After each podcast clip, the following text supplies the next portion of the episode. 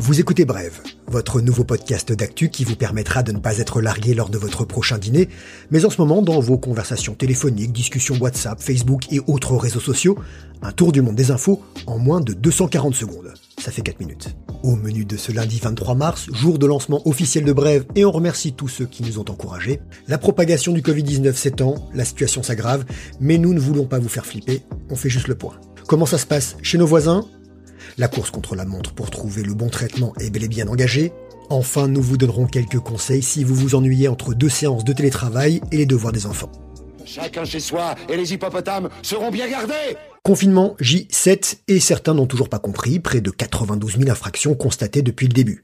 L'amende de 135 euros passera à 1500 en cas de récidive et même plus si vous abusez, voire de la prison si franchement ça ne rentre pas. Le Conseil d'État a refusé d'ordonner le confinement total réclamé par certains médecins. Il demande au gouvernement de revoir certaines dérogations de déplacement au caractère ambigu, notamment celles pour l'activité physique. J'en ai vu quelques-uns avec des jogging tout neufs hein, qui se baladaient tranquillement en clope au bec en bas de mon immeuble. Il est beau le sportif.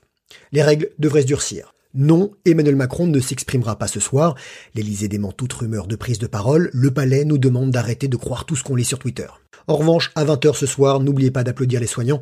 Bonne nouvelle pour eux, ils sont désormais prioritaires dans les supermarchés, annonce faite par la Fédération du commerce et de la distribution. En Ile-de-France, 20 lignes de bus sont réservées au personnel hospitalier. Malheureusement, trois médecins sont morts en France depuis le début de la crise.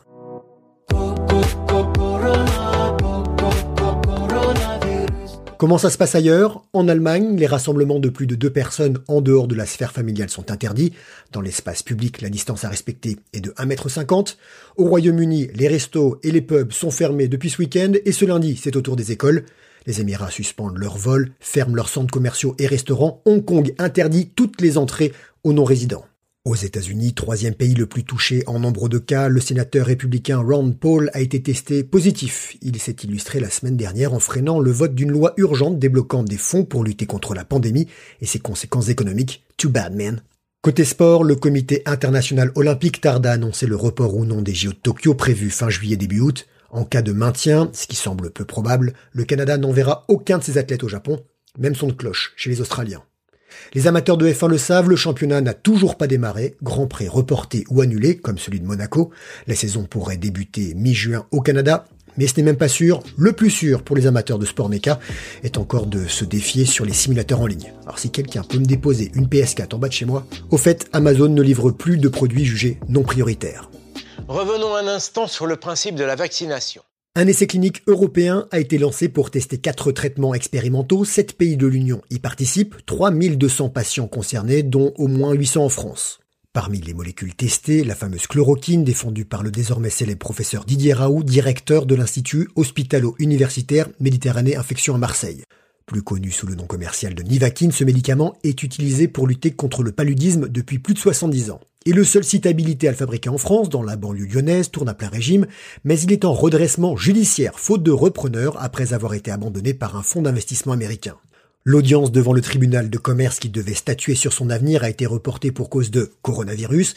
Pour l'heure, l'entreprise est autorisée à poursuivre ses activités. Alors si un repreneur dans la salle, en attendant le remède miracle et en cas de symptômes, on ne prend que du paracétamol, pas d'anti-inflammatoire et on évite aussi les huiles essentielles.